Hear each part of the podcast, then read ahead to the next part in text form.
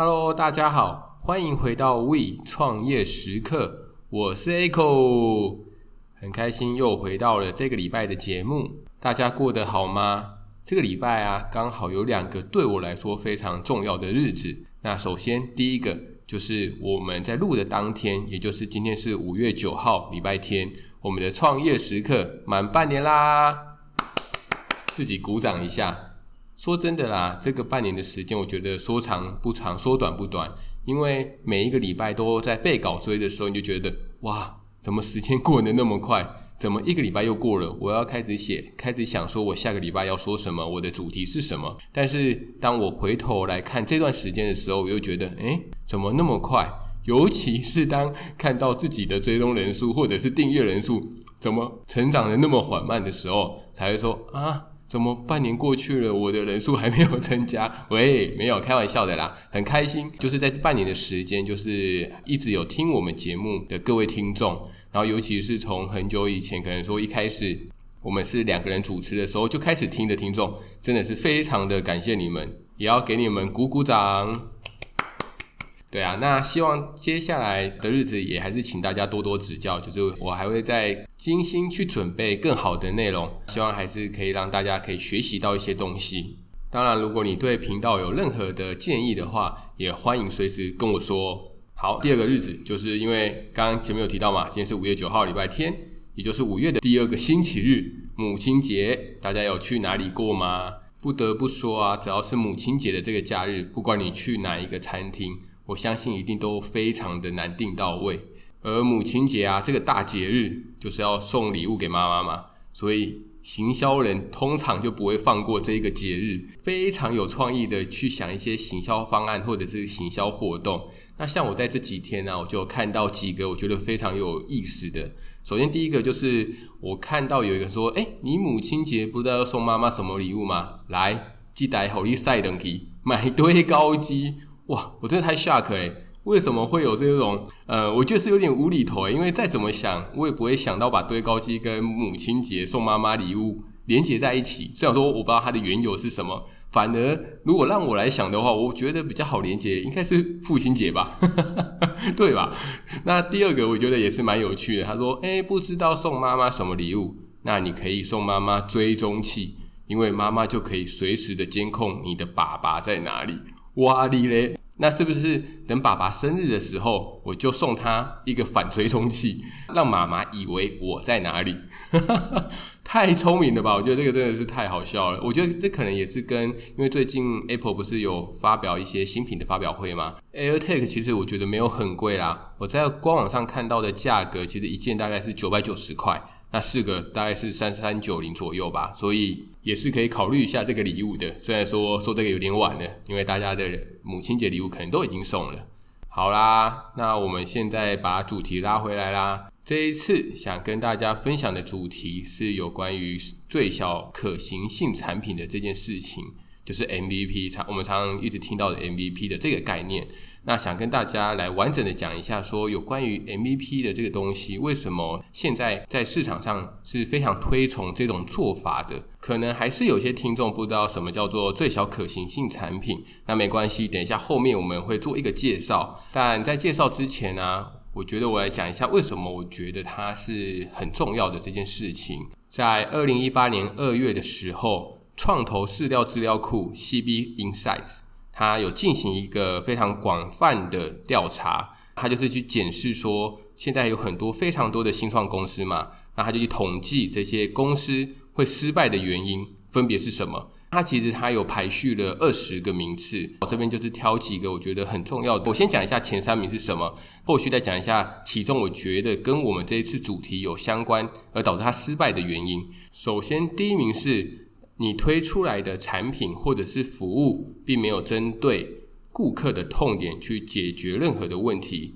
第二个是你筹措了一笔资金，然后在营运、营运、营运，然后后来发现资金不够，然后导致倒闭。就是之前我们有提过的，你的营运周转你可能没有算好，然后你有一笔大额的支出，所以导致你的公司没办法负荷而走向倒闭。那第二个是有关于你的团队，就是你在组建团队的时候，可能第一个太多重复技能的人在同一个团队当中，或者是你们团队在沟通上面有的障碍，所以导致说你们的沟通不良，然后所以导致最后公司收起来。这三点的话，主要我们先把重点放在第一点，就是你没有针对痛点去解决问题这件事情。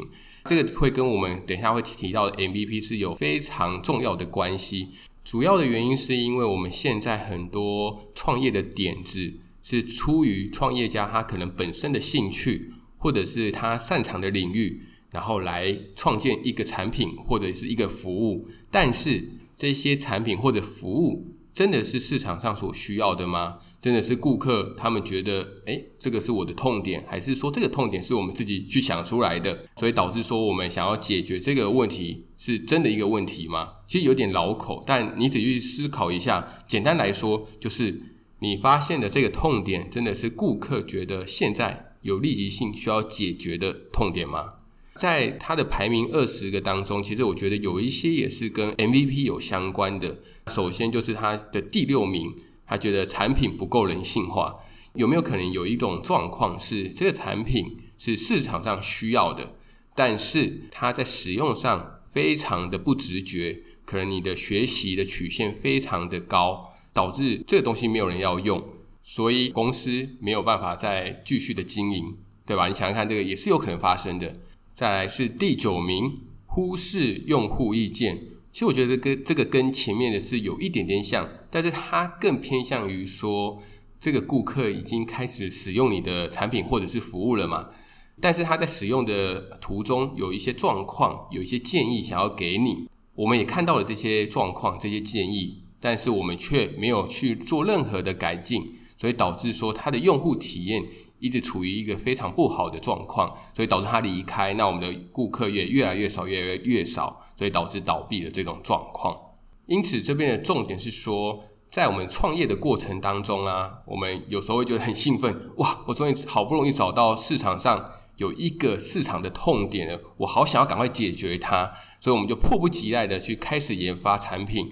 在这边其实会有两个地方会值得我们去做思考。就是在产品尚未推出市场之前，其实我们真的不会知道说这个产品的接受度是什么样，所以你并不会知道，就只是如果产品都还没有推出来的时候，我们并不会知道说这个痛点是不是真的是顾客的痛点，这是第一个我们值得去思考的地方。那第二个地方就是，好，这个痛点确实是顾客急需我们帮他解决这个问题，所以你的方向是对的。但是会不会有可能有个状况是你的解决方案呢？你的解决方案其实是绕远路的，甚至是你的解决方案并不是顾客想要那么直觉可以去做使用的呢？所以我觉得在这边这两个方向，我们可以好好的去做一个思考，就是痛点跟解决方案的这两个的关联性。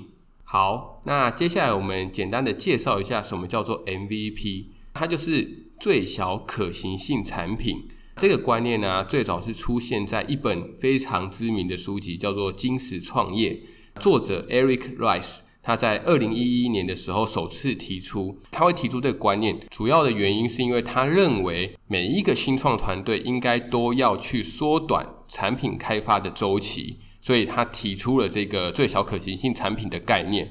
为什么他会这样说呢？主要原因是因为他觉得公司在创立初期的时候。如果可以很快速的去开发产品，补充一下哦，这个产品不一定是要一次到位，而是可以有一个基本款，然后让他去做一个试用。我们再依据这些第一批使用的顾客所提供给我们的回馈，我们再去做一个改善，有点像是本来是推出一个一点零版，那我渐渐的因为有一些顾客的意见回回馈，所以变成二点零版、三点零版。渐渐的去优化它，这样做我觉得有三个好处啦。第一个好处就是，刚刚我们其实前面有稍微提到的，我们可以去推出这个一点零版之后，去测试市场上的水温，这个痛点，这个解决方案是不是顾客可以去接受的。所以，当我推出的时候，就一定会有这些顾客去使用嘛。所以，等于是说，你已经顾好了这些顾客群了。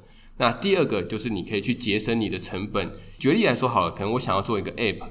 那我想要的功能真的非常多，我想要把 A B C D E 全部都塞进去。但是你去制作 A B C D E 的时候，会有需要一个价格可能是非常高的。这时候，我先推出这个服务，可能只有 A、B、C 这三个最主要的功能，我就可以先去减少我的成本，然后先推出市场。你也可以在市场上面去做一些回收。第三个就是有关于时间，因为很多人都知道，其实对于创业来说，时间是非常重要的。因为有可能你错过了这个时机之后，你的这个 idea 可能就不再值钱，或者是说被你的竞争对手更早一步做出来。那这时候，如果你只是变成一个最，你本来其实可以做先进者的，然后后来你想要一次到位，所以你就开始去把你的研发时间拉长的时候，导致你。本来的角色是先进者，而最后变成跟随者，那你想看，是不是也有一点点得不偿失呢？因此，总结一下我刚刚上面所说的，其实简单来说，MVP 就是一个你以快速而且较少的成本去设计出一个有收入的产品，透过用户的回馈，你可以去不断的修正他有什么样的意见，他有什么样的建议。来去做优化，然后最后使产品能够真正的被市场上接受，这个是 MVP 的一个精髓。好，那我接下来再继续说，为什么他在提出 MVP 的这个概念的时候，很多人会觉得哇，这个真的是一个很好的方式。主要原因是因为我们在传统的创业流程的时候，我们的步骤其实是非常冗长的。我这边将它简化成六个步骤。第一个，当我们有一些想法的时候，我们会开始去撰写我们的一个商业计划书。等到我的商业计划书林林总总的把它写起来完成了之后，我会拿着我的这个商业计划书去找投资人，也就是金主。当我自己的资金没有那么多的时候，我一定会希望说有一些股东可以加入我嘛，然后让我可以去开发这个产品。好。当我确认我有这笔资金会进来之后，我就会开始去组建我的团队。我的团队可能说我需要写有资讯背景的人，有行销背景的人，然后有业务背景的人，然后组建成自己的团队。这时候就会去开发你的那个商业计划书里面的这个商品。然后等到开发了一定的时间之后，你觉得可以接受了，你就会把它推出去销售商品。透过这个销售商品，最后来做优化商品。这个是以前的一个传统的创业流程。其实你去想想看，这个时间其实它真的是非常的长。尤其是当你想要把你的商品极致的时候，就是你想要把它一次用到位，做到极致，它的时间会更加的长。而 MVP 的这个概念，就是想要优化你在开发商品跟销售商品的这一段期间，所以它从点子发想。到最小可行性产品，到消费者回馈，其实它是一个 cycle，就是它是一个轮回，中间要做实作，然后你要再做行销，以及最后的优化。因此，其实有几个问题，如果你想要做 MVP 的话，有几个问题你是可以去做思考的。第一个是你想要验证什么样的假设；第二个，这些帮你做假设这些 TA 是谁，以及你想要去做验证的方式是什么。那这三个问题，你可以先好好的去做一个思考。听到这边之后，你会不会心里有个疑问，想说：“Echo，我都听你在那边吹，一直在那边吹 MVP 多好多好。”相信应该会有人有这些疑问。但是为什么现在还是有一些人没有去做 MVP 的这这个东西呢？我觉得主要有两个原因啊。应该不是说原因，我觉得应该是说有两个观念需要去做一些修正，去做一些想法的调整。第一个部分就是你必须要帮你自己去做一个心理建设，就是你要学会你的商品，接受你的商品并不完美这件事情。其实我觉得这件事情其实就已经有点难接受了，因为试想一个问题哦，你必须要接受你第一次推出的产品不一定是你心目中最好的那个产品。你有办法让它去上市？你有办法去推出这个产品吗？诶，想想看这个问题，其实真的是蛮有趣的哦。因为你可能会害怕，当你推出的这个产品并不是一个完美或者是一个成熟的商品，会让早期的消费者感到不满，然后进而去打坏你自己的品牌。因此啊，你为了避免这种状况发生，所以你就会不断的去修正产品，然后去推迟上市的一个进度。有没有可能会发生这种事？其实我觉得这种几率是真的很高，非常的高。这边我可以举一个我自己的例子。我在前几节节目有提到说，我之前在加拿大的时候有做过 dropshipping 嘛，就是有点像电商网站。而我在建造自己网站的时候，我觉得我自己就有陷入了这种迷失当中。因为我记得那时候我把网站的功能其实都已经架设的差不多了，像是购物车也好，或者是我产品其实都已经上架的差不多，但是我很害怕。因为我一直觉得我还是可以做得更好嘛，所以我就会开始去找，呃，诶，觉得是不是不够漂亮啊？还是说产品不够多，让人家觉得你的网站不够丰富，所以你就一直，可能说我本来的产品已经五十样了，所以我硬要让它到一百样，我才要推出，所以导致我一直去延迟，一直去延后上架的时间。但我现在来看这件事的时候，我就觉得说啊，我怎么那么不会把握时间？应该是越早推出，然后再去做修正就好啦。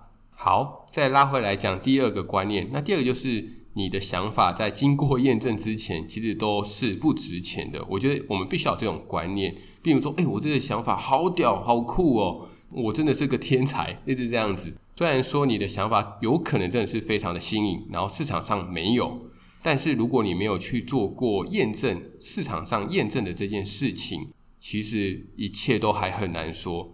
主要原因是因为我们可以去看一下现在很知名的这些公司，其实很多公司它目前所做然后非常成功的这些事业，他们当初在创业的时候的想法其实是不太一样的，更多的其实是推出之后去经过他的调查、他的试调之后，去慢慢的调整，去成为现在的模式。反而这样的公司是更多的。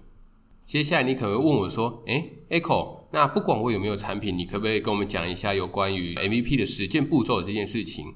好，没问题。那我接下来就来分享一下有关于 MVP 的实践步骤。我觉得它的步骤总共有四个非常重要的地方。首先，第一个就是你必须要去大量的收集你未来的那些可能的使用者他的意见。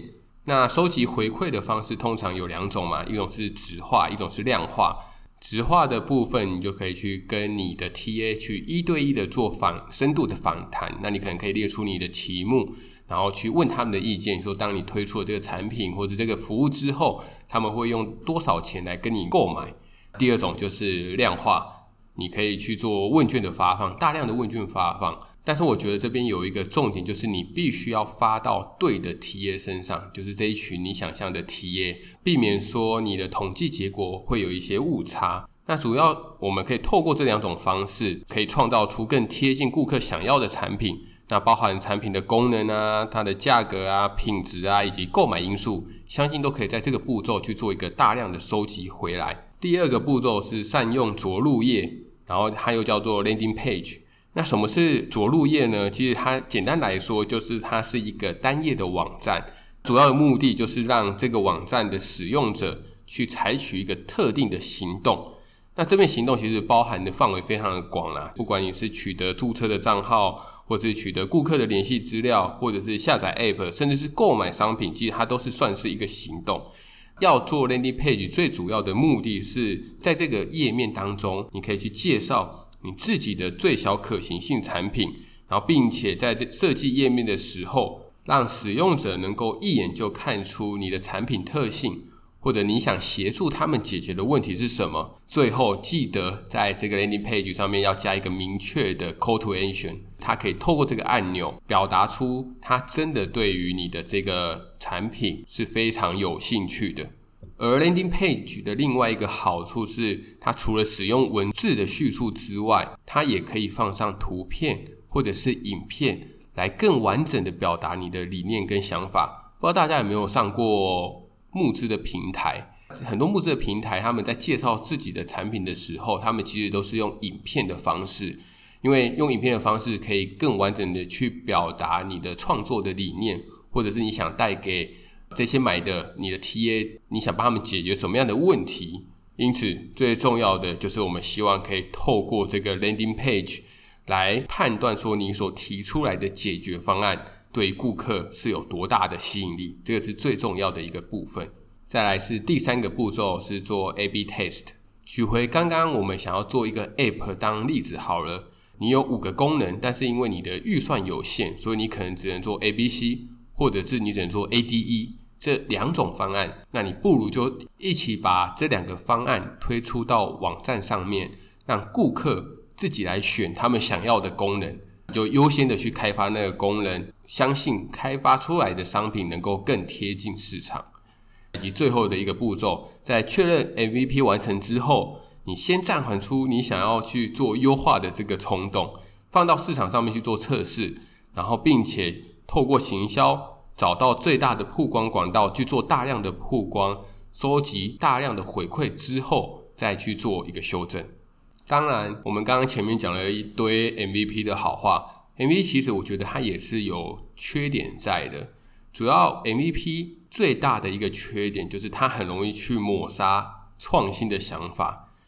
举例来说，好，因为我们刚刚前面有提到，当你有一个东西你推出去是给顾客去做回馈、修正回来，确实它就有可能跟你一开始想做的方向是完全不一样的嘛。但我们去想看看哦，很多创新的想法其实它是走在市场的前端，目前市场没有这个需求，不代表未来市场不会有这个需求，对吧？所以在你做 MVP 的时候，你很容易就会因为你想要符合顾客的期待，所以你就会修正修正成他们想要的样子。但是你本来的那个非常前卫、非常新颖的想法，因此就会放弃掉了。所以我觉得这就是 MVP 的一个缺点。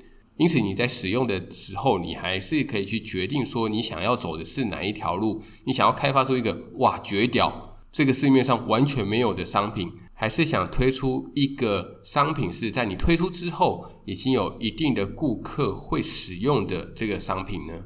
我觉得没有对错，就是只是单纯的就是看你想要走哪一条路而已。那因此，以上就是本集的内容啦。希望大家有透过这一集的节目学到一些东西。那如果你想要更加的去研究 MVP 的这个概念的话，也欢迎赶快回去看一下《金石创业》的这本书。那这本书其实我觉得它没有很厚啦，它的内容是稍微有点生硬的。如果大家很喜欢这个主题的话，未来不会排除可能都就介绍《金石创业》的这本书来当做我的读书心得。OK，还是再次的宣导一下，如果你觉得本集的内容是对你有帮助，那欢迎把我们的频道分享给你喜欢创业或是正在创业的朋友哦。那另外，如果你还没有追踪我们的 FB 或者是 IG 的话，也欢迎追起来。最后，也可以在 Apple Podcast 帮我们订阅一下哦。好啦，大家上班加油啦！让我们一起进步吧，拜拜。